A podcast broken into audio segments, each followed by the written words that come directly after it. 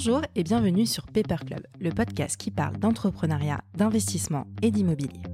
À chaque épisode, vous découvrirez avec moi des entrepreneurs et des experts qui viennent nous parler de leur parcours, de leur point de vue et surtout partager avec nous leurs meilleurs conseils. Je suis Emily Cohen, directrice marketing chez Club Funding, plateforme d'investissement. Et je reçois à chaque épisode des entrepreneurs qui nous inspirent et qui, je suis sûre, vous inspireront aussi. Retrouvez à la fin de l'épisode l'opportunité d'investissement de la semaine sélectionnée par nos équipes. Bonne écoute et bienvenue dans le club.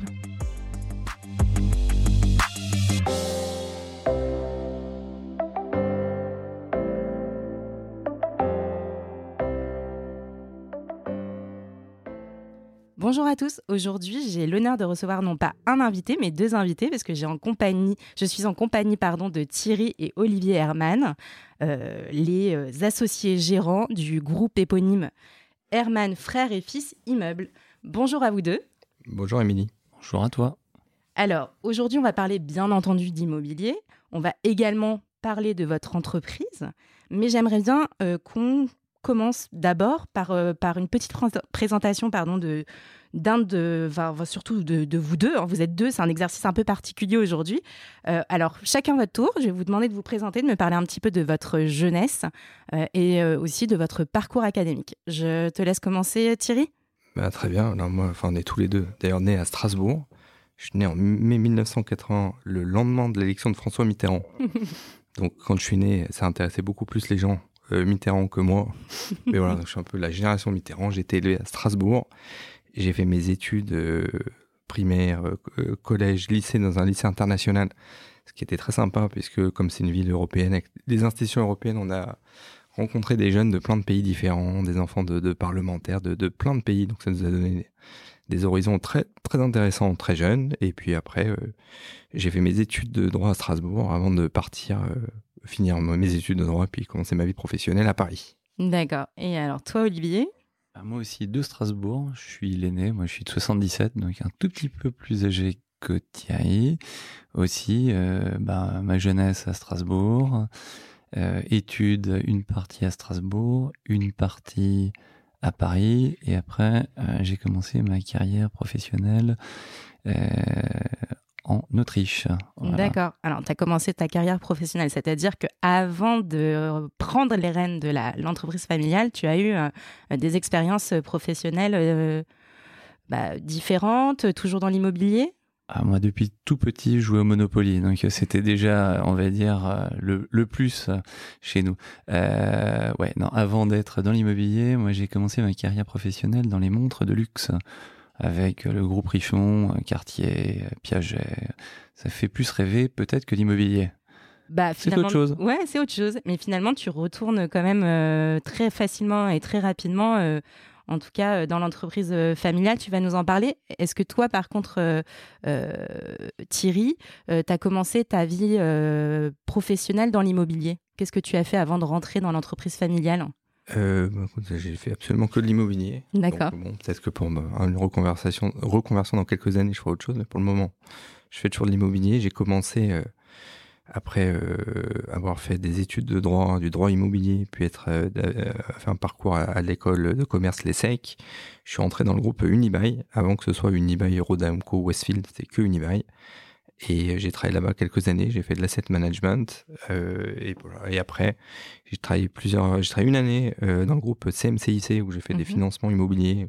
Je, je, m'intéressais à comment monter. Ça, ça m'a appris énormément de choses qui me sont très utiles maintenant, de savoir comment on monte le financement d'une opération immobilière. Et puis après, j'ai eu la chance de rejoindre Paul Rengold, qui m'a recruté chez General Continental Investissement, où j'ai passé euh, trois années euh, extrêmement enrichissantes, toujours dans le domaine de l'immobilier, plus, opérateur et, dans le private equity immobilier.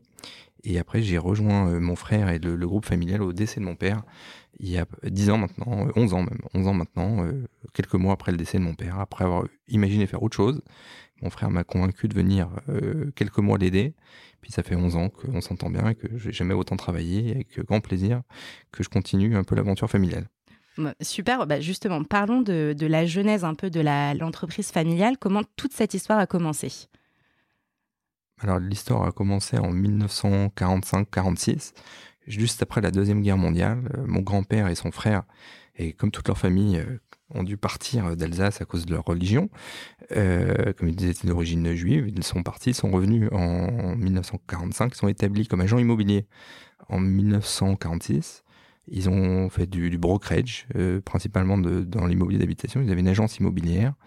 Ils ont été chanceux de rencontrer les frères Bernheim, qui étaient les plus gros marchands de biens, agents immobiliers, lotisseurs de, de Paris et de France à cette époque, qui leur ont expliqué euh, qu'il était opportun de faire de la vente à la découpe. Mhm. Et donc, ils se sont lancés dans les opérations de vente à la découpe dans l'est de la France, euh, qui se sont très bien développées pendant de nombreuses années. Et puis après, mon grand-oncle, euh, lui, s'est établi en grande partie à Paris, où il a développé des opérations aussi bien d'investissement de, long terme que des opérations d'achat-vente. Et ils ont toujours gardé aussi la casquette d'agent immobilier principalement localement. Donc ils ont toujours fait des, affaires immobilières. Donc depuis maintenant, nous on a repris et ça doit faire 70 ans que ma famille fait ça. D'accord. À l'époque, ça s'appelait déjà Herman Alors ils ont appelé ça d'abord Herman frères puisqu'ils étaient deux frères. Après mon père les a rejoints, qui mhm. lui avait fait un parcours de docteur en droit. Il avait commencé sa carrière chez Francis Lefebvre. Enfin, c'est assez vite. Euh, mon grand-père l'a orienté sur l'immobilier. Puis après mhm. ils ont changé la dénomination Herman frères et fils, mhm. qui d'ailleurs ils avaient copié de, des Bernheim, qui s'appelait Bernheim frères et fils. Et donc euh, bon ils avaient trouvé ça très bien. Et puis après maintenant ça a été de retour aux, frères. Puis on a gardé évidemment le, nom Herman frères et fils euh, immeuble. Des, fois, c'est un peu long à écrire quand on fait des papiers euh, euh, divers et variés administratifs. Ça fait un peu long d'écrire un man frère et fils immeuble, mais on est content de s'appeler comme ça. je, te, je te cache pas que moi-même, quand j'ai préparé, je me suis dit, oh là là, comment je vais le dire? À chaque fois, je, je suis sûre que je vais, je vais m'embrouiller sur les termes. Mais bon, Herman, frère et fils immeuble, c'est bon, c'est bien ancré chez moi. Est-ce qu'on peut se parler quand même euh, de euh, cette partie quand même familiale qui est très ancrée, ne serait-ce que bah, dans le nom de la société euh, Moi, je me dis toujours que alors moi, je travaille pas avec ma famille, bien que j'adore mes frères, mes sœurs. J'adorerais avoir des discussions avec eux sur leur boulot, mais les avoir quotidiennement avec moi, ça serait peut-être un peu plus compliqué. Vous, comment vous gérez ça au quotidien? Est-ce que vous arrivez à faire la part des choses? Le côté professionnel reste au bureau, euh, le personnel, c'est autre chose ou c'est plus compliqué? Comme c'est une passion euh, commune euh, et on est né là-dedans, on ne le vit pas entre professionnels, privés. On est né avec ça, on vit avec ça, on dort avec ça et on s'accoutume de ça sans aucun problème. Voilà. Aujourd'hui, on a ce luxe que de travailler, mais de se faire plaisir. Donc, euh, si euh, tu veux aujourd'hui, euh, effectivement, c'est pas toujours facile que de travailler en famille, mais on a toujours vu nos aînés faire ça, et ça nous a jamais posé de problème. Et bien au contraire, à la place de voir ça comme une faiblesse, on voit ça comme une force. Mmh mmh Alors après, c'est juste très particulier.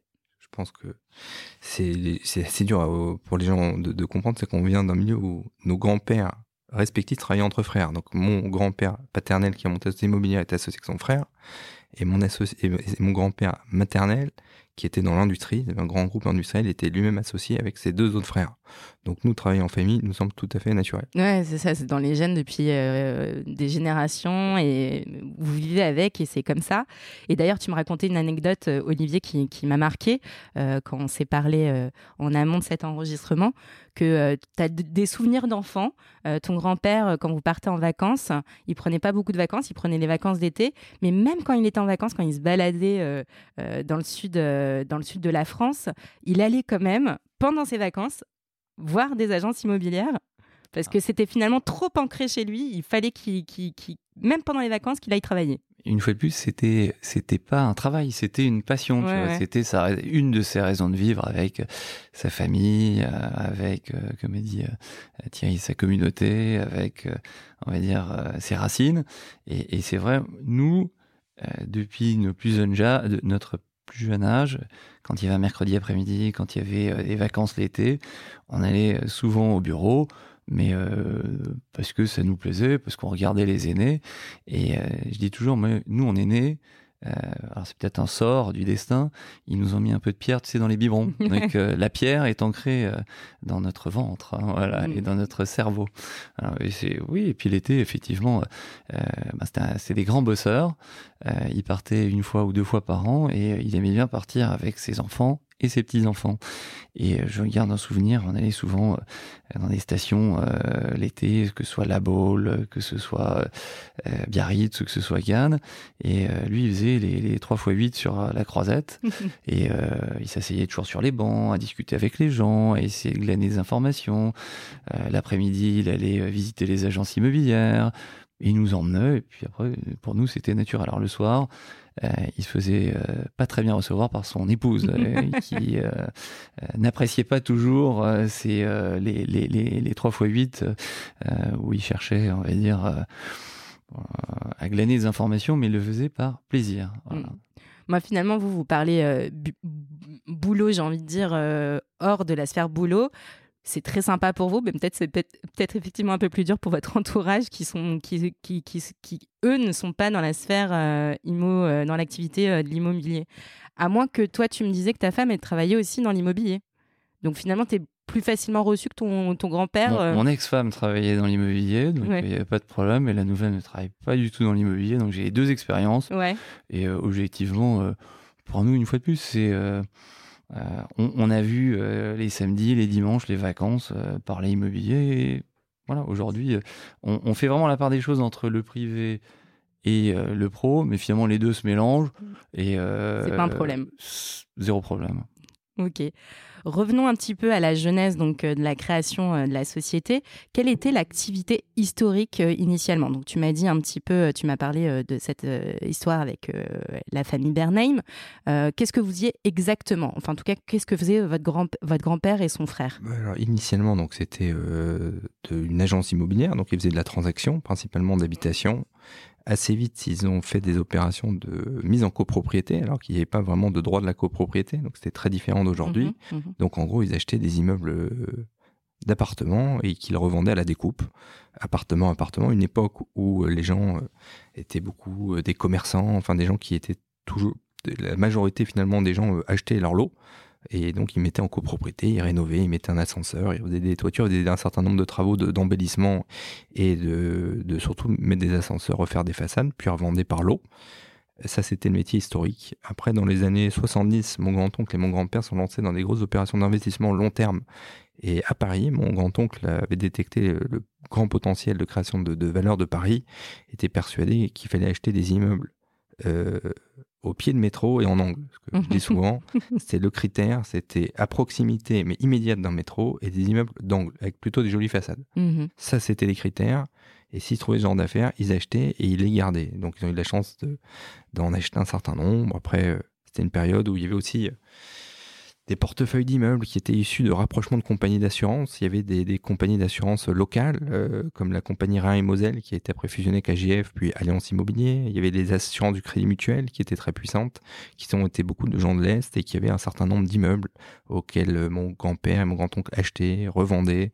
Et puis ils ont fait des immeubles très connus. Euh, le, plus connu qu'ils ont fait, c'était la, ce qui est devenu la maison de l'Alsace, sur les Champs-Élysées, angle Champs-Élysées, rue Marbeuf, qui était une grosse opération de mon grand-père. Donc voilà, ils ont eu la chance euh, bon, d'avoir des, des, des, des, des années des 30 glorieuses notamment, où ils ont mhm. pu se lancer dans des opérations assez importantes euh, de mise en copropriété, et puis des fois des opérations patrimoniales. Ils faisaient aussi beaucoup de développement foncier.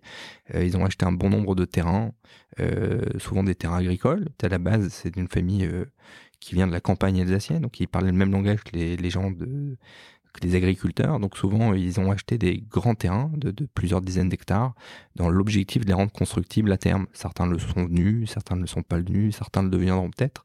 Et mon grand-père avait toujours cette vision d'investir dans la durée. Donc il se disait, il s'en s'est pas trompé, il disait que si lui pouvait pas faire quelque chose, peut-être son fils le pourrait ou ses petits-enfants. Il me parlait très très jeune. Euh, je vois, mon fils a 6 ans. Euh, mon grand-père à cet âge-là me parlait régulièrement de ses affaires. alors, attends, euh, tu t'arrêtes ici, mais tu m'as raconté une anecdote qui était très, très, très drôle quand même, où il t'a euh, donné un petit cours de maths.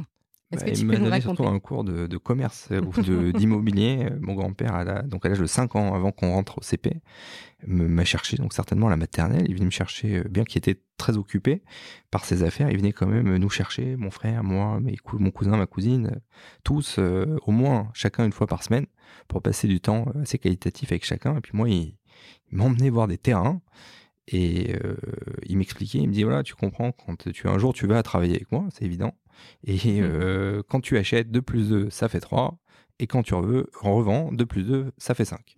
si tu as compris ça, tu travailleras avec moi et tu seras très bon dans ce que tu fais. Première leçon de calcul un an après au CP, je dis donc ça à la maîtresse qui a convoqué ma mère et qui lui dit que j'étais un enfant un peu atypique et que, et, que moi je croyais dur euh, comme faire euh, à ce que me disait mon grand-père. Je comprenais pas qu'on m'explique que c'était pas la réalité des choses. Donc j'ai eu un peu de mal au. Maintenant je calcule un peu mieux, mais j'ai eu un peu de mal au, démarrage. C'est drôle. Alors, vous avez euh, vous êtes rentré dans l'entreprise familiale, j'imagine que vous aviez euh, ramené euh, votre pierre à l'édifice, c'est le cas de le dire. Qu'est-ce que vous, qu'est-ce que vous avez développé, vous, en arrivant euh, au, sein du groupe Herman et quand moi j'étais, comme je suis l'aîné, c'est moi qui ai commencé, où ils m'ont ils m'ont dragué en disant maintenant tu viens. la première fois où en dehors du fait d'avoir fait euh, euh, des, des, euh, des, suivis de visites avec mon père et mon grand-père, où passer l'été, une partie de mon été dans, dans les bureaux de la famille. quand moi j'ai commencé, quand ils m'ont ils m'ont demandé Enfin, ils m'ont pas demandé, ils m'ont dit maintenant tu viens. Ils ont euh, voilà. Mais de toute façon, pour moi, c'était ancré que j'allais euh, travailler euh, avec eux. Et ce que je dis toujours, j'ai eu la chance, l'honneur et le privilège que de bosser euh, à la fois avec mon père et mon grand-père, ce qui est assez, je pense, exceptionnel et, et, et j'en garde que des bons mhm. souvenirs. un jour, ils ont acheté un terrain, ils ont dit nous, on n'est pas promoteur, hop, tu veux devenir promoteur. Donc, ils m'ont mis les pieds dans le cambouis et m'ont dit maintenant, nous, on n'y comprend rien. Euh, tu vas développer euh, un immeuble, euh, tu vas faire une promotion.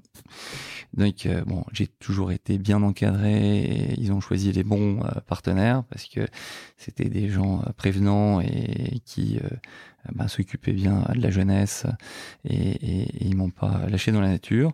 Et bah, on a commencé par ça et jour euh, on a un petit euh, patrimoine, euh, si tu veux, qui aujourd'hui était d'anciennes friches, mais qui était encore au, centre-ville de Strasbourg. on avait des locataires, dont l'un qui était l'ascensoriste Connet, qui est assez connu, mhm. bah, qui est l'un des, leaders dans le secteur des ascenseurs.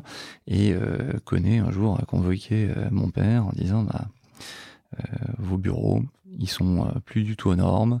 Euh, on n'est plus en norme ISO 9012. Alors mon père regardait ISO 9012. Regardez, c'est quoi ISO 9012 euh, Il dit bon, si le locataire ça l'intéresse pas, euh, ben salut au revoir. Euh, enfin, ça ne leur plaisait plus parce que l'évolution des locaux d'activité ne collait plus avec l'image de marque de ces sociétés, mhm. et ils voulaient par rapport à leur développement, être à proximité de leurs clients, avoir du parking, avoir euh, justement des bureaux adaptés, ce qu'on n'avait pas. Ils ont dit bon bah ok, nous c'est pas notre activité. Euh, bonjour, au revoir, partez. Et euh, là, moi, avec mon frère, on, a toujours bossé en dehors de la, société. Et j'ai dit à mon père, bah non, ça c'est c'est un super développement. On va acheter des locaux d'activité.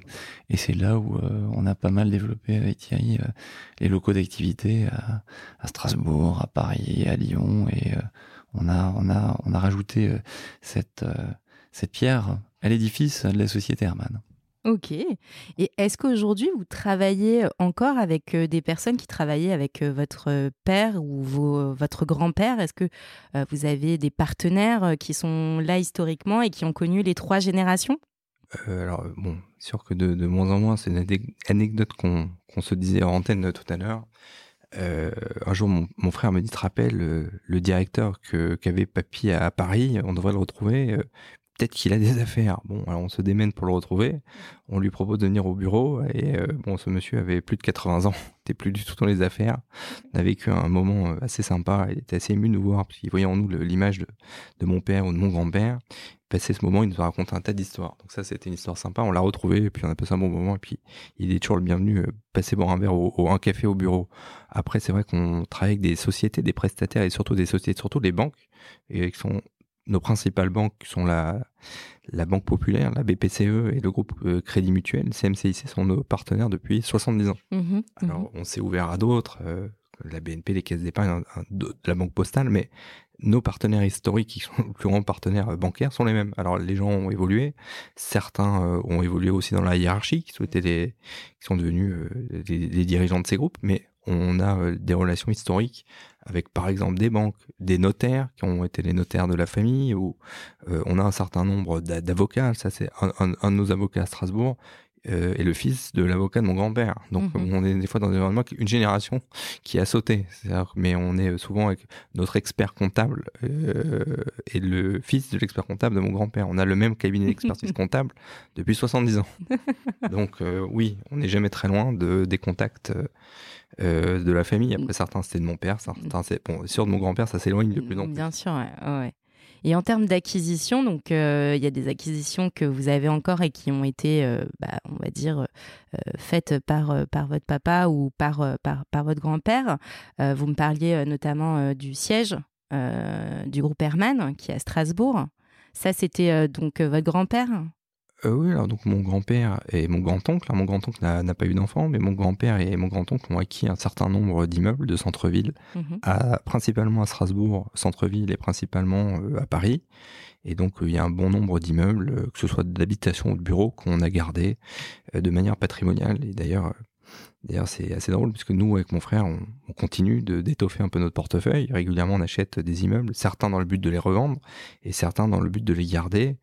Et bon, nos enfants euh, et de mon frère et moi sont assez jeunes, et pourtant on achète déjà un certain nombre d'immeubles qu'on a vocation à leur transmettre. Donc euh, nous, la transmission euh, et de nos valeurs et notre patrimoine immobilier, ça fait, on y, on y, on y a travaillé, on y travaille déjà maintenant pour les générations futures, comme mon grand-père et mon père ont pu le faire pour nous. Et donc, euh, voilà, ça fait partie de, nos souhaits, c'est d'acheter des immeubles pour les générations euh, à venir. D'accord, ok. Et justement, en termes d'acquisition, alors c'est toujours difficile quand il y en a beaucoup de choisir, mais est-ce qu'il y a une acquisition euh, qui qui vous parle, qui, qui est un peu au-dessus des autres parce qu'il il y a beaucoup d'affect. parmi toutes les acquisitions, il y en a forcément une dont vous vous souviendrez et que vous voulez pas et que vous voulez continuer à garder? Elles sont toutes extraordinaires, de la plus petite à la plus grosse. Non, ça je laisserai Thierry euh, je, dire. Je sais pas s'il y en a une, qui, en particulier. Plus d'affect, mais il y en a une qui est assez drôle parce que quand on a vraiment décidé de relancer nos affaires à Paris il y a 6-7 ans, euh, des, plus, des affaires plus importantes sur Paris, on avait acheté un immeuble dans le Marais qui paraissait déjà un immeuble euh, dans un quartier attrayant. On avait acheté un immeuble de 2000 mètres carrés rue de Bretagne et euh, on s'était beaucoup, beaucoup battu pour l'avoir. Et puis à un moment donné, euh, on était très content. Puis on nous l'avait promis. Puis au dernier moment, un autre acquéreur euh, avait eu l'affaire. Et puis on a dit, vous l'avez pas. Alors, Club Funding n'existait pas. Cet acquéreur n'avait pas les fonds propres. il avait cherché dans tout Paris les fonds propres. Et comme il n'y avait pas de société de crowdfunding, le vendeur avait fini par récupérer le dossier de recherche de fonds propres. Donc, il avait mmh, perdu mmh. la confiance, avait rompu les négociations. Et puis, il est revenu nous voir. Alors, on était euh, repassé de Polydor à maillot jaune, donc on est assez content. On avait récupéré cet immeuble, on achète cet immeuble, donc c'est il y a, je dirais, 7 ans, on avait payé 6000 euros du mètre carré, rue de Bretagne, il y a 7 ans. Et euh, je me rappelle quand on, bon, on était très content, on était assez fiers, c'est 2000 mètres carrés, très bonne rue.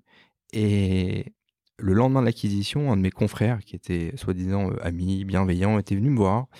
Et quelqu'un que je connais encore maintenant, et qui m'avait dit, oh là là, ici t'es pas à Strasbourg, euh, c'est un immeuble tout occupé, euh, le prix que tu payes, euh, c'est vraiment pas le bon prix, tu vas jamais y arriver, fais attention à ce que tu fais. Bon, j'avais appris qu'il avait payé et proposé, je crois, 20 000 euros de moins que moi, donc je crois surtout qu'il avait été pas content de ne pas avoir. Ouais, ouais. Et on a vendu les derniers lots, parce qu'on avait gardé un certain nombre de lots, quasiment trois fois le prix qu'on l'avait acheté. Donc bon, si c'était à refaire, évidemment, on le referait, mais on n'avait pas dormi pendant quelques mois, puisque cette personne, qui est un concurrent, confrère, nous avait dit qu'on s'était lourdement trompé. Bon, force est de constater que euh, l'immeuble respectait les critères de mon grand-père, c'était au pied d'un métro et en angle. et ça a plutôt pas trop mal marché. Et toi, euh, Olivier, il y en a un qui, t'a marqué ou alors même. Euh, enfin, je dis marqué, mais peut-être il y a peut-être une histoire un peu drôle derrière, une, une anecdote sur une acquisition. je, vais te dire pour moi un des, une des belles histoires, c'est quand Thierry a rejoint la société et euh, qu'on a pu euh, acheter notre premier bâtiment à Paris, c'était dans le 18e. Mhm. Euh, c'était une indivision avec, je crois qu'il y avait 25 indivisaires. On a mis plus d'un an avec le gestionnaire qui connaissait, euh, enfin le gestionnaire était un peu plus jeune, mais euh, un des actionnaires était encore dans la société, était euh, un ami de notre père et de notre grand-père. Et donc, c'était vraiment une histoire de, de, de, génération. On a pu acheter cet immeuble et puis c'est là que ça nous a permis vraiment de nous euh, redévelopper sur Paris. Et ça fait aussi une, petite dizaine d'années. Euh, J'en garde un, très bon souvenir. Mais après, chaque, ce qui est intéressant, c'est que chaque immeuble a une âme, chaque immeuble a une histoire. Et euh, je dis toujours, il n'y a, y a, y a, pas, y a pas une affaire. Il y a voilà des affaires. Et chaque mmh, affaire a sa spécificité. À partir du moment où ça se termine bien, on est toujours content, tu vois ce que je veux dire. Ouais. Voilà. Donc euh, ouais, non, il y a, j'ai pas, j'ai pas d'affect plus que ça. Et chaque affaire est, est intéressante. Hein. Voilà. Et, et, mon grand-père et mon père, c'est assez marrant. Puis on a essayé de, de garder ça, garder contact avec tous les gens à qui ils avaient acheté des immeubles mais dans la durée, dans le temps, envoyer un petit mot à Noël, une boîte de chocolat, un mot sympa. Et je, je me disais, c'est bizarre, ils ont acheté l'immeuble, ça se trouve, ils l'ont vendu. Pourquoi on n'aura plus jamais rien à faire avec ces gens-là? Et au final, euh, ça leur a apporté euh, beaucoup de choses. Et puis ils ont gardé. Souvent, euh, la vente d'un immeuble, c'est une histoire d'une vie pour des familles. Bien sûr. Et le fait d'un petit mot, une petite boîte de chocolat euh, annuellement, ça permet de garder le contact, la relation de montrer qu'il n'y avait pas que l'argent, pas que l'immeuble. Et souvent, euh, ces gens-là, finalement, euh, des années après, préviennent un autre contact, un cousin, une cousine, un, une relation que on peut les voir à Herman, que ça se passera bien. Et on a récupéré finalement pas mal de dossiers indirectement grâce à des petites attentions. Et on essaye de faire dans la mesure du possible la même chose. Ok. Et alors, tu parlais que, enfin, tu me disais que ton grand-père, euh, c'était, il fallait acheter euh, au coin de la rue, au pied d'un immeuble. Alors, donc, du coup, euh, on parle de, de l'emplacement, donc ça reste un critère de choix lorsqu'on on investit en immobilier. Est-ce que, en plus de l'emplacement, il y a un autre critère que vous, vous regardez? Ou vous restez vraiment sur, cette, sur cette, ce critère de base qui est l'emplacement? On n'est pas très originaux, on rajoutera en plus la valeur métrique. C'est que nous, souvent, les, les rendements ne nous intéressent pas plus que ça souvent. Euh, nous, ce qui nous intéresse le plus, c'est la valeur métrique, parce que bon, les locataires, ils viennent, ils partent. On peut les faire partir, on peut les garder. C'est finalement l'immeuble reste, les locataires partent. Donc nous, à partir, on, on a acheté des, des immeubles euh, avant que ce soit les. La, maintenant, il y a de plus en plus d'immeubles à moins de 3% de rendement. Donc maintenant, il y a 5-6 ans, quand on achetait des immeubles à moins de 3% de rendement, les gens pensaient qu'on était fous. mais quand on achetait à moins de 10 000 euros du mètre des très bons emplacements, ça a été des très bons paris. Donc euh, on regarde beaucoup, évidemment, l'emplacement beaucoup la qualité architecturale et beaucoup le prix au mètre carré. Ça, c'est les critères. Le reste, euh, genre, on n'est pas un fonds d'investissement euh, qui va regarder les TRI, et ça nous intéresse pas plus que ça. C'est vraiment, nous, le fondamental, c'est effectivement l'emplacement et la valeur métrique. D'accord, ok. Et alors, aujourd'hui, le groupe Herman, euh, vous êtes euh, énormément développé. Est-ce que euh, on peut parler de quelques chiffres? Je sais que c'est toujours un peu compliqué de parler de chiffres, mais est-ce que on peut parler du nombre d'actifs en portefeuille ou encore de la valeur du patrimoine immobilier aujourd'hui? Alors, je crois qu'on ne va pas donner de chiffres précis. Ouais. Le joker. on le sort maintenant. C'est souvent ici qu'on me le sort, ce joker. Je sais pas pourquoi. on, on, on, reste dans la discrétion, tu vois. Donc, ouais, ouais. Euh, on bah. peut dire des choses, mais euh, Puis, euh, on dévoile pas. Le... C'est comme la potion magique d'Astérix, tu la dévoiles pas. D'accord. Après, voilà, ça représente un patrimoine assez diversifié. Avec ça, on peut des chiffres qu'on peut donner, c'est que notre le patrimoine, c'est à peu près, on a, on a regardé récemment, ça aurait 40% d'immobilier résidentiel. D'accord. 40% d'immobilier de bureau et 20% autres avec euh, des entrepôts et, et un peu de commerce. C'est vrai que les entrepôts montent de plus en plus dans les projets à venir. Il y a comme beaucoup d'entrepôts, mmh. euh, de l'activité, de la logistique, enfin voilà tout ce qui est entreposage. Maintenant, voilà, historiquement, euh, c'est quand même le, le, résidentiel. Et puis souvent, on disait à mon père et mon grand-père, euh, on est compte, le, alors qu'on n'était pas dans les affaires, mais le, le chiffre qu'on voyait, on disait mais c'est pas rentable, euh, c'est beaucoup d'ennuis, c'est pas très rentable le résidentiel. Mmh, mmh. finalement avec ce qui se passe, euh, la crise, euh, finalement on se rend compte que c'est les actifs les plus résilients et que finalement même dans la durée, quand on vend ou quand on a de la valorisation, c'est peut-être ce qui s'est le mieux valorisé. Donc au final, euh, nos jugements étaient un peu nuls et finalement c'est ce qu'il y avait de mieux, c'était d'acheter du résidentiel, même si c'était pas rentable sur le moment, c'est certainement ce qu'il avait de mieux à faire et on était chanceux d'en avoir et puis de continuer. Aujourd'hui on investit quand même beaucoup encore dans le résidentiel. D'accord. Mais justement, tu me fais une bonne euh, transition pour la suite. On va certainement parler du, contexte, hein, euh, euh, parce que là, au moment où on enregistre, on va presque même, bah oui, ça va faire un an qu'on a été confiné, hein, finalement. On parle beaucoup de nouveaux usages, notamment on, en parlait avec quelques-uns de mes invités sur des épisodes précédents, pardon, bah, des, de, la, va dire de l'intérêt des villes moyennes. Aujourd'hui, Herman, euh, le groupe Herman est principalement Paris, Île-de-France et toute la région euh, Grand Est. Est-ce que vous avez envie de vous développer euh, ailleurs que dans ces régions, régions dont on vient de parler? Je pense que nous, aujourd'hui, on s'est mis comme objectif de développer Paris à Strasbourg. Déjà, ça, c'est historique. Mhm et les dix grandes villes de France, à savoir Lyon, Nice, Montpellier, Toulouse, enfin voilà, les dix grandes villes, les dix grandes euh, capitales régionales euh, où il y a un vrai attrait pour l'immobilier et une économie assez forte. Et euh, quand on se fixe une ligne de conduite, on essaye de la respecter et juste en faisant ça, euh, la journée n'a que 24 heures. Sur 24 heures, si tu bosses euh, il y a 12 heures à fond et que tu fais aller 6 jours sur 7, tu as déjà de quoi faire. Donc euh, voilà, on est, on est largement rempli en faisant ça. Et aujourd'hui, ça, ça nous demande déjà une grosse énergie. Donc on, est déjà un petit peu à, à, à 200% en faisant ça. C'est des métiers très intuitifs, personnalisés, donc ça, il faut rencontrer euh, les gens, se faire des, des connexions personnelles, rencontrer les collectivités publiques, rencontrer les banques locales. Bon, c'est malheureusement, le, le temps ne peut pas se multiplier, donc aujourd'hui, c'est vrai qu'on est quand même très focalisé bah, sur Paris, qui est un territoire euh, très intéressant, très important, et avec énormément d'opportunités, et puis en permanence des, des, des, des, sujets étudiés. Euh, après le Grand Paris, plein, plein de sujets là aussi de développement le territoire de Strasbourg, on va essayer de renforcer euh, nos parts de marché euh, sur les différents métiers de l'immobilier. Après, mon, mon, frère a bien développé nos affaires euh, sur Lyon. On mhm. est assez présent dans un marché extrêmement concurrentiel.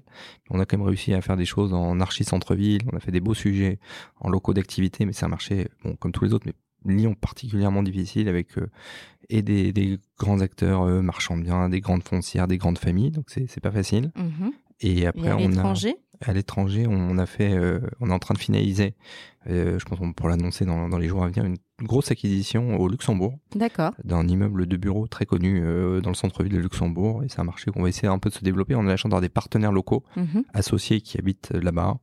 Et donc, on va essayer de continuer à se développer pour se diversifier. Puis, on étudie pas mal de sujets. Mais bon, par exemple, le Luxembourg, c'est un sujet où on a décidé d'y consacrer du temps parce qu'on pense qu'il y a une place financière mhm. très importante, mhm. que c'est un, un marché très résilient, même avec ce qui se passe actuellement et que ce soit en logement ou en, bureau. Et donc, on va essayer de continuer à se développer. En plus, un petit marché, donc on peut vite rencontrer des acteurs. Euh, on avait étudié à un moment donné avec mon frère le Canada, mais le Canada, c'est vrai que c'est loin.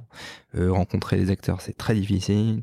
Euh, il y a beaucoup de monde, c'est c'est loin. Bon, Luxembourg, c'est très facile d'accès et il y a assez peu d'acteurs, donc on peut. C'est aussi compétitif, mais on a pu rencontrer beaucoup de gens et du coup, on est en train de tisser une toile là-bas. D'accord, ok. Et alors, on, va parler du contexte, euh, on a un pied dedans déjà euh, là.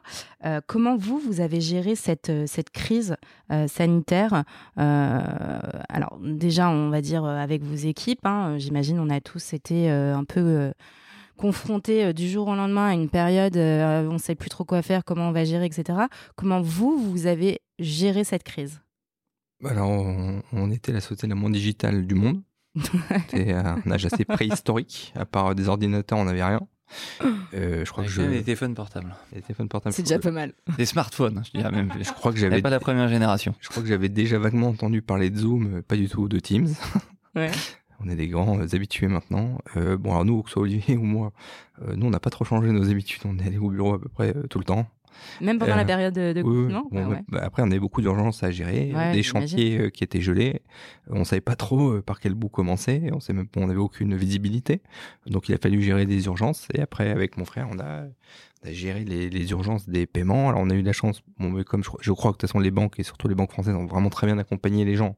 on a eu des moratoires. Enfin, il a fallu voir ça, gérer l'administratif.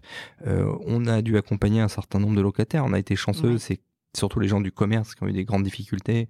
Euh, on a évidemment fait des reports, on a fait certains abandons, on a fait certaines gratuités, on a vraiment essayé d'accompagner au cas par cas. Enfin, comme on avait quand même beaucoup de locataires, c'était pas évident, mais on a essayé de, de faire au mieux. Surtout, c'est plus l'humain qui comptait. Euh, on a aidé surtout les petits indépendants, les gens que, qui, qui, avaient vraiment des, qui étaient en péril. Donc cela, on, les a aidés le maximum.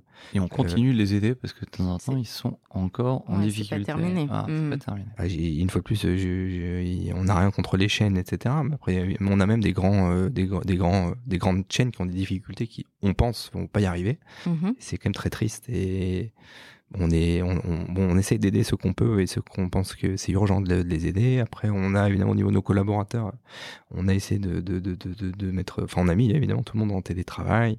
On a essayé de continuer à gérer euh, au mieux notre société. Ça n'a pas été simple, mais euh, on, on s'y est fait.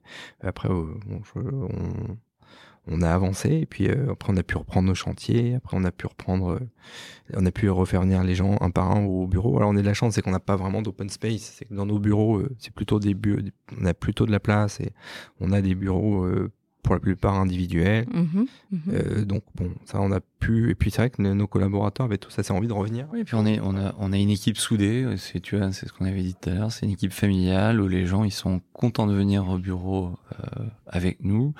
Et euh, voilà, on s'est téléphoné et on a essayé de gérer une situation de crise inédite, mais comme Pour tout le monde. chez vous, Ouais. comme le monde entier, euh, que personne n'avait jamais vécu. Et puis, euh, on a essayé de trouver des, des solutions à- aux problèmes, mais euh, comme tu le sais, euh, chaque problème se résolue, euh, se, se résout, mais euh, il faut un certain temps pour bah, trouver la solution.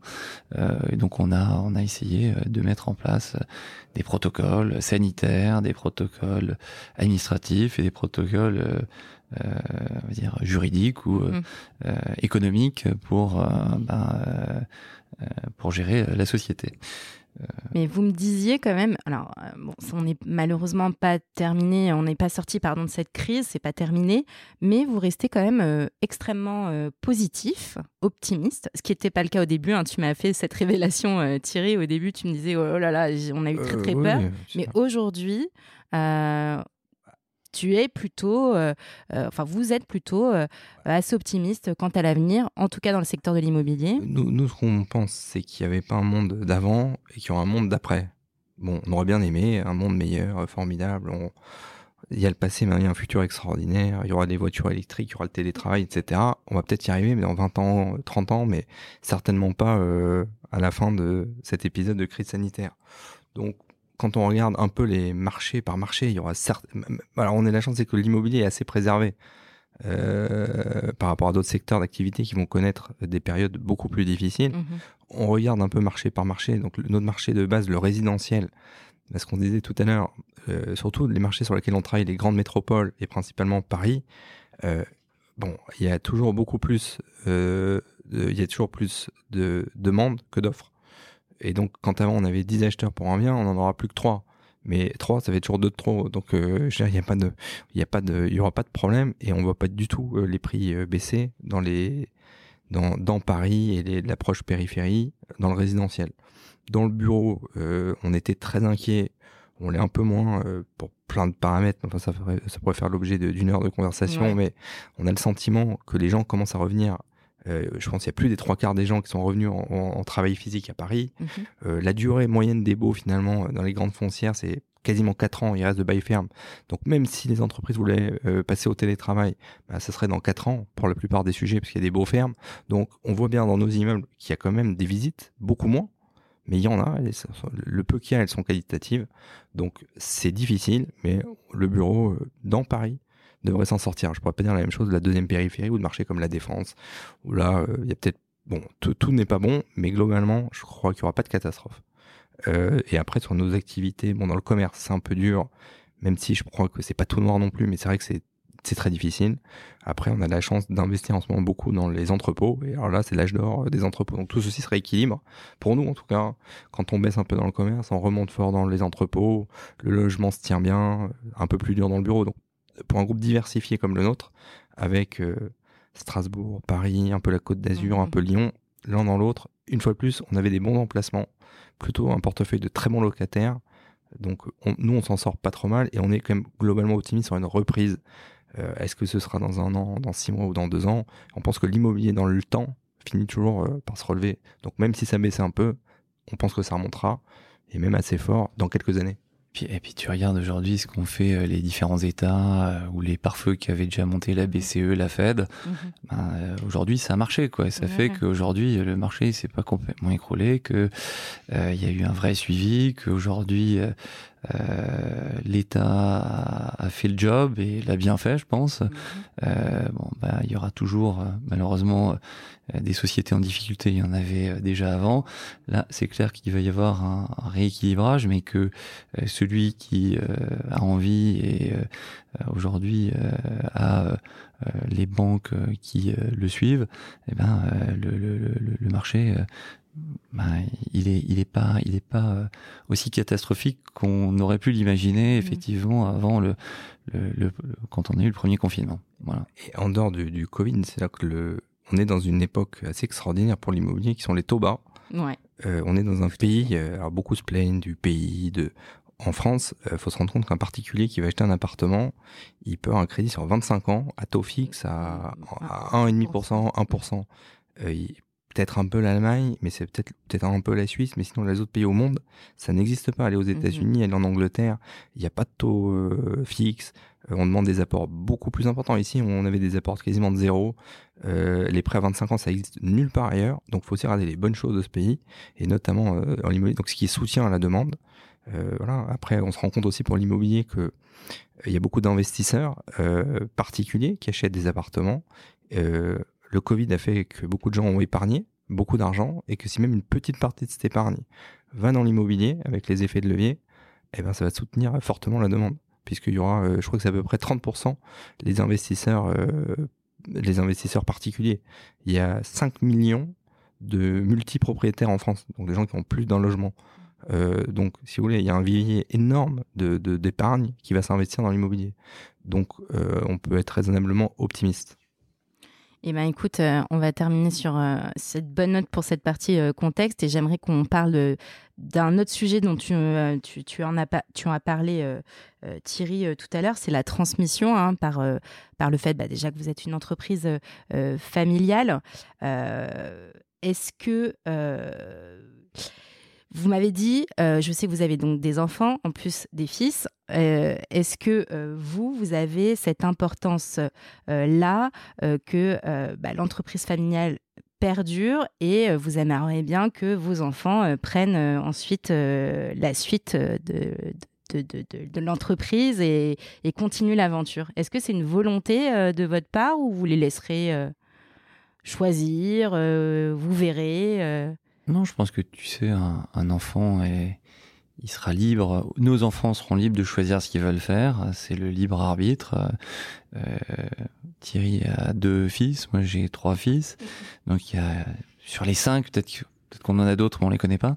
Euh, mais sur mais sur les cinq, euh, en tout cas, on fera tout, en tout cas pour leur transmettre la société. Et c'est ce qu'on a vu nous avec notre père pas assez longtemps et avec notre euh, grand-père, euh, ben, nous, ça coulait de source. C'était, ça nous plaisait. Après, ce sera à eux de faire leur propre analyse, leur propre choix, et on sera bien entendu euh, ravis et fiers de pouvoir euh, continuer, si tu veux, Herman, frère, fils, petit-fils et arrière-petit-fils. Alors, pour une carte de visite, ça va pas le faire, mais peut-être que sur un QR code, là, ça va de nouveau peut-être euh, se redévelopper de manière, on va dire, technologiquement parlant, intéressant. On verra. Enfin, pour ma part. Après, je crois qu'il n'y a pas du tout de volonté dynastique ouais. feront ce, ce qu'ils voudront. S'il y en a un qui veut être, pour l'instant, mon fils aîné, il veut faire, il veut faire du football. Alors, je souhaite beaucoup de succès là-dedans. On sait pourquoi il veut faire du football, parce qu'on en parlera tout à l'heure. Mais, mais bon, après, euh, chacun verra. Après, euh, d'un autre côté, mon neveu, qui a 11 ans, euh, qui est venu à Paris, à vrai dire, je l'ai emmené un peu comme mon père ou mon grand-père m'amenait des fois au bureau parce qu'il savait pas quoi faire d'autre, donc je l'ai emmené au bureau. pas que je... Bon, en plus les cinémas étaient fermés, donc je l'ai emmené au bureau et je lui ai dit tiens, dis-moi qu'est-ce que toi tu veux faire plus tard? Il m'a dit ben toi ce que je veux c'est prendre ta place. Bon, alors ah, c'est plutôt. Ça vient de. Moi j'ai pas de volonté dynastique, mais lui il était plutôt euh, bien parti. C'est l'aîné de la fratrie là, de mon frère, il est peut-être bien parti pour prendre de la place qui moi me permettra peut-être de prendre des vacances. donc finalement peut-être que un des fils ou plusieurs des fils vont prendre la relève. Euh, toujours dans cette idée de transmission, euh, vous avez tous les deux une casquette un petit peu de, enfin, en tout cas, vous avez envie de transmettre aussi à, à des euh, jeunes entrepreneurs, parce que avant tout, vous êtes aussi des entrepreneurs. Euh, toi, Thierry, tu as une vraie casquette de business angel euh, et tu accompagnes des startups, notamment dans la biotech. aujourd'hui. Olivier, toi, tu me parlais de. tu es très impliqué aussi dans la. Dans les, enfin, en tout cas, surtout à Strasbourg, pour accompagner des startups dans la tech, en tout cas dans, la, dans, la, dans, le secteur de Strasbourg. Alors, qu'est-ce qui fait que vous accompagnez telle ou telle start-up ou tel ou tel entrepreneur? Comment vous faites ce choix-là? Moi, pour ma part, euh, bon, j'ai toujours volonté. Enfin, j'ai créé des, petites sociétés avant de tout début de après mes études. Enfin, j'ai toujours aimé l'aspect entrepreneurial. Et donc, bon, euh, ce faisant, euh, je vais avoir 40 ans. Je peux maintenant accompagner des gens un peu plus jeunes qui ont des démarches de venir me voir avec des projets euh, souvent intéressants, avec plein d'énergie. Et donc, quand je peux aider euh, certaines personnes, je le fais bien volontiers. Euh, et passer du temps, de l'énergie. Après, j'ai beaucoup d'admiration pour des business angels qui font ça à grande échelle, comme un de mes amis et associés qui est venu faire votre émission l'autre jour, Michael Benabou, qui me montre comment il se passionne pour aider un certain nombre de, de, de, jeunes et que ça l'anime vraiment. Je fais ça moi à toute petite échelle. Après, j'ai eu la chance de rencontrer un ami euh, qui a eu des investissements euh, à grand succès dans le domaine des biotechnologies. Et euh, bon, ça c'était avant le Covid, mhm. où, j'ai vu que ces démarches scientifiques permettent, en investissant des certains nombres d'argent et de soutenir des chercheurs de qualité, d'arriver à trouver des solutions à des problèmes médicaux graves et qui permettent de soigner euh, des gens de maladies dont on n'a pas de solution aujourd'hui. Donc, euh, en plus de se dire que ça peut marcher commercialement, c'est très gratifiant de pouvoir investir, participer à des projets qui vont permettre de guérir des gens. Euh, donc, c'est de l'investissement utile. Et c'est un investissement impact. Mhm. Donc, puis j'ai vu mon père partir d'une maladie incurable, d'un cancer spécifique incurable. Je dis pas que euh, à mon niveau je vais aider, révolutionner la médecine, mais bon, de participer à des aventures qui, en plus euh, d'être une aventure commerciale, chaque entreprise a une histoire particulière d'une mhm. personne, d'un projet, d'une équipe et de, gens qui veulent faire des choses extraordinaires. Donc toujours intéressant de les accompagner. Si en plus on peut avoir un impact, c'est ce qui est très intéressant. Ok.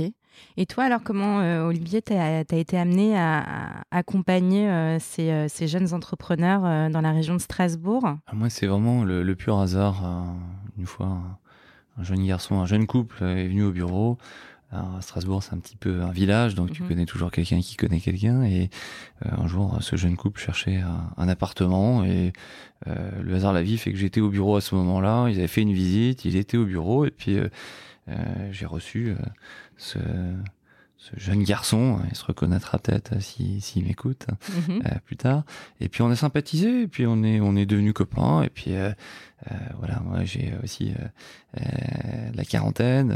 eux c'est plutôt la génération la trentaine. Donc il y, a une mhm. petite décade d'écart. Et puis on a sympathisé, et puis on a commencé à parler de plein de sujets divers et variés.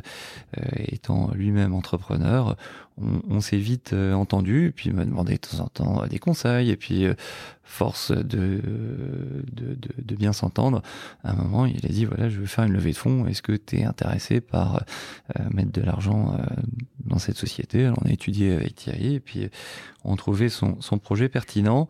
c'est une espèce de régie marketing publicitaire pour les universitaires. D'accord. et derrière, il, il, développe pas mal de concepts euh, avec les, les données euh, euh, bancaires sur les sur les jeunes. donc c'est Elle s'appelle comment cette startup? Elle s'appelle Air Campus. D'accord. Voilà. Ok. Et donc on a on a on a naturellement un moment investi là-dedans.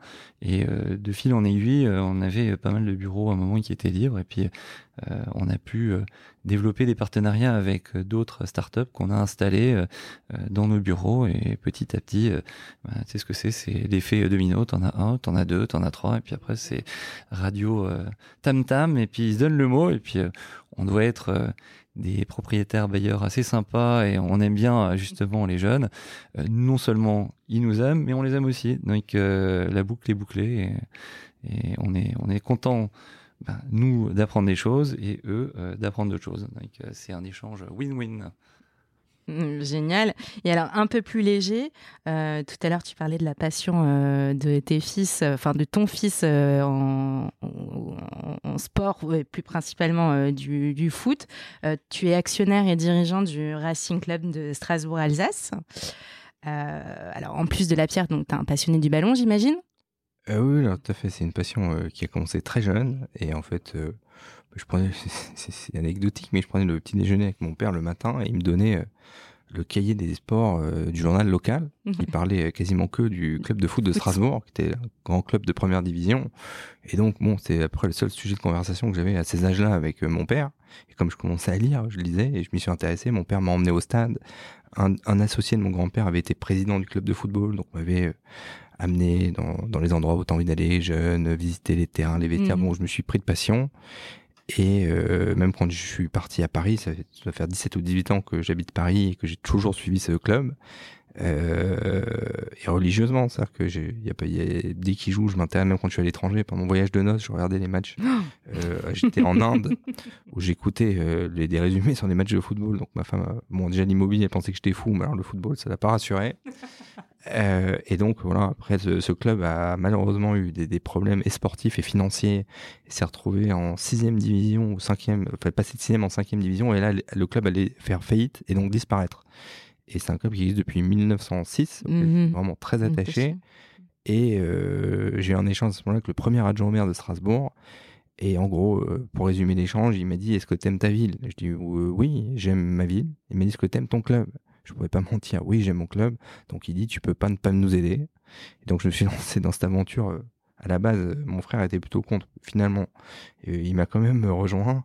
Et on a ah, vous êtes tous les deux sur le coup alors? Voilà. Alors, bon, c'est vrai que je je m'y implique pas mal, mais plus par euh, par passion vraiment. Et puis euh, c'est vrai que bon, c'est une histoire assez extraordinaire puisqu'on a pu remonter des, échelons, puis on s'est retrouvé en première division. Euh, je suis associé dans, dans, dans l'équipe avec mon meilleur ami d'enfance et euh, le président du club. C'est quelqu'un que qui, qui Marc Keller, qui a été international, qui a joué avec Zidane, quelqu'un que j'allais voir moi au stade quand j'avais 12-13 ans voir jouer. Je me suis retrouvé finalement à, à diriger aujourd'hui le club avec lui, donc c'est une, une histoire assez passionnante. Voilà. Après après, c'est vrai qu'avec le Covid, c'est un peu plus difficile à gérer un club de football. Mais enfin, on y a, ça fait déjà 8 ans qu'on vit cette passion. Et vraiment, de point de vue anecdotique, on a racheté le, on a signé le rachat du club à la mairie de Strasbourg le matin. À midi, à midi 30, je me mariais. Donc, je suis redescendu avec le maire de Strasbourg et les différents actionnaires, dont le président et mon meilleur ami, euh, pour me marier une demi-heure après le rachat du club. Ah là là, c'est ta femme qui devait être contente. Euh, euh, elle, elle, allait chez le coiffeur et chez se faire maquiller pendant que je renégociais un contrat. Euh, alors, on va bientôt terminer par mes, mes, petites questions rituelles. Je vais quand même, j'aurais quand même envie de vous poser une question, bien que j'ai bien compris que l'immobilier était ancré chez vous et ça c'est indéniable. Mais si vous n'aviez pas fait d'immobilier, est-ce que qu'est-ce que vous pensez que vous auriez fait d'autre? De l'immobilier. De l'immobilier. Tout simplement toi, de l'immobilier, c'est vraiment ancré chez toi. en plus, toi, pour le coup, tu as fait quelque chose avant. Donc, euh, voilà, c'est euh, cool de source pour moi. Bah, moi c'est dans mes veines. moi, ça aurait été probablement du journalisme sportif. Bah ouais, es passionné de foot. Bah, euh. ma, ma, mère, la pauvre, l'été, au lieu d'aller à la piscine, je regardais le Tour de France. Après, je regardais le football. Après, j'ai une période où je m'intéressais au basketball américain. le Roland Garros, j'ai pas raté depuis 1988 une finale. Enfin, je, voilà, mon père m'a emmené voir la Coupe Davis, Roland Garros, le tournoi de Berlin. Oui, Donc un grand passionné de sport. oui, oui, j'ai, j'ai, refait du jeu. J'avais commencé jeune à faire un peu de radio et de, et de la presse écrite en, sur le, pour couvrir le sport local. Donc euh, il y avait quelques équipes comme le football, le basket, il y avait des équipes, c'était sympa à Strasbourg. Ok, intéressant. On termine avec mes deux questions rituelles? C'est pas des questions pièges. Hein. Allez, allons-y. Alors, est-ce que je peux vous demander quel est le média que vous lisez régulièrement et dont vous ne pouvez vous passer? Olivier? Alors, moi, il y en a euh, un, entre autres, qui me fait rappeler mon père tous les jours. Euh, depuis euh, que je travaille avec lui, il était abonné aux échos. Et comme je suis maintenant un peu, tu vois, dans la tranche d'âge, euh, euh, ni small ni euh, old, je suis middle. il a toujours, je sais pas, quand papa est parti, malheureusement, les échos, ils ont continué à venir tous les jours. Et euh, depuis, euh, tous les jours, j'ai les échos. En fait, euh, tous les matins, on a la poste qui arrive au bureau, enfin voilà, courrier. Et tous les matins, je lis les échos. Et pour moi, ça coule de source, tu vois. c'est un, un, un, truc, c'est un rituel. Et je pourrais pas m'en passer. Si j'aime bien toucher et sentir la matière du papier. Tu vois, pour moi, c'est comme aller au café. Euh, c'est un rituel quand tu es dans l'immobilier. Bon, là, en ce moment, euh, tu peux pas aller au café, mais toucher le papier, euh, sentir cette odeur, tourner les pages, euh, ouais, ça, ça me rappelle entre guillemets ma jeunesse. Tu apprends, toujours des choses, mmh. voilà. Mmh. Et quand je peux pas et quand je suis à l'étranger, bah, j'ai mon téléphone, smartphone, hein. et donc je regarde les échos aussi à tous les jours. Ok, ok. Et toi, Thierry? Alors, je dois être très original parce que je lis les échos maintenant le soir en version moi électronique, mais j'aime bien le papier à 22h30, je lis les échos quand elles arrivent euh, sur mon smartphone, mon, ma tablette. Mhm. Euh, après, je lis bon l'équipe euh, quasiment un jour, quasiment, quasiment tous les jours, un jour sur deux. Et après, j'écoute beaucoup la radio, beaucoup RMC sport, ce qui ne plaît pas trop à ma femme. Puis je lis beaucoup les quotidiens. J'aime bien lire le, le Figaro, j'aime bien le, les hebdomadaires. Je lis beaucoup la presse que ce soit euh, Le Point, que ce soit Challenge. Enfin, je lis énormément la presse.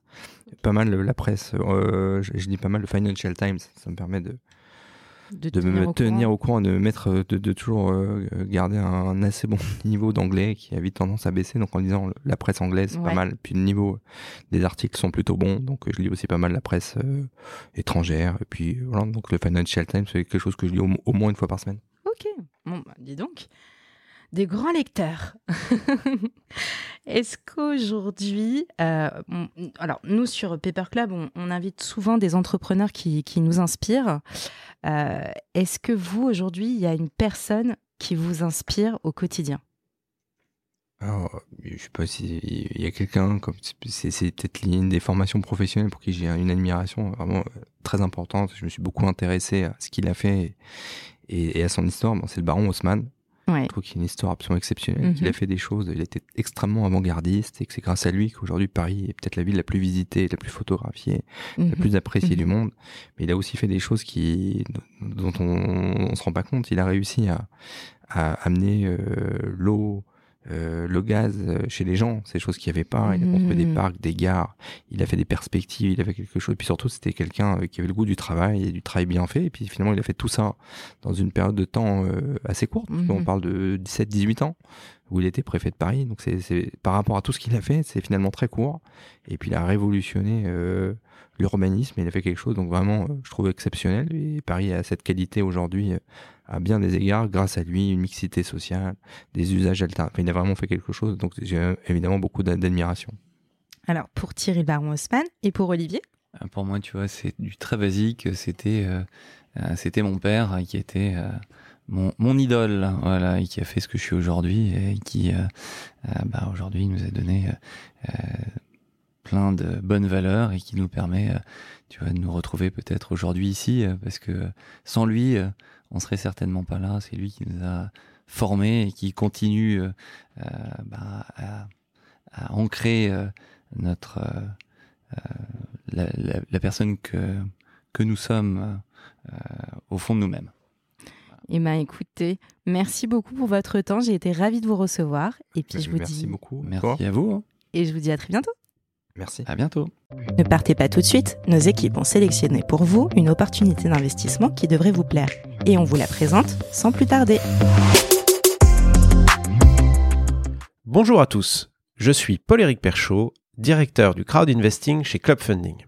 Je vais vous parler de Super Club, une nouvelle forme d'investissement locatif proposée sur Club Funding en partenariat avec Colonize, fournisseur de solutions de logement innovantes et leader du co-living en France. Superclub permet de vous constituer un portefeuille diversifié d'appartements en colocation dans des villes à forte demande locative partout en France. Sous la forme d'une obligation simple, vous bénéficiez d'un versement fixe de coupons mensuels et d'un intéressement à la plus-value lors de la revente de l'actif. Le coupon est indexé sur la rentabilité nette de chaque appartement, augmenté de 1,5% grâce à l'effet de levier. L'intéressement sur la plus-value vous permettant de bénéficier d'une prime de remboursement en plus des coupons déjà perçus. Le ticket d'entrée est de 1000 euros, avec possibilité de récupérer votre capital en cas de besoin. Cet investissement dispose d'une fiscalité simple à la flat tax, non soumis aux revenus fonciers ou à l'IFI. Le sous-jacent est donc constitué d'appartements entre 80 et 120 mètres carrés qui pourront accueillir entre 3 et 6 colocataires. Chaque appartement est méticuleusement sélectionné par nos équipes et celles de Colonise et fait l'objet d'un réaménagement adapté aux goûts et aux besoins des étudiants et jeunes actifs. L'emplacement étant primordial, il se situe systématiquement à moins de 10 minutes à pied des transports en commun et proche des grands pôles universitaires et bassins d'emploi. La gestion locative, clé en main, est intégralement assurée par Colonise. Superclub vous permet donc de bénéficier des avantages de l'investissement locatif sans contrainte. Pour rappel, le rendement n'est pas garanti, les offres de financement participatif comportent des risques, notamment le risque de perte en capital et d'illiquidité. Rendez-vous chaque semaine sur clubfunding.fr pour découvrir les opportunités Superclub. Merci d'avoir écouté cet épisode de Paper Club réalisé en collaboration avec Cosa Vostra. Si vous avez apprécié ce podcast et vous souhaitez découvrir nos opportunités d'investissement, je vous invite à vous abonner, à le partager, à le commenter ou même encore à le noter sur votre plateforme de podcast préférée. À très bientôt pour un nouvel épisode de Paper Club.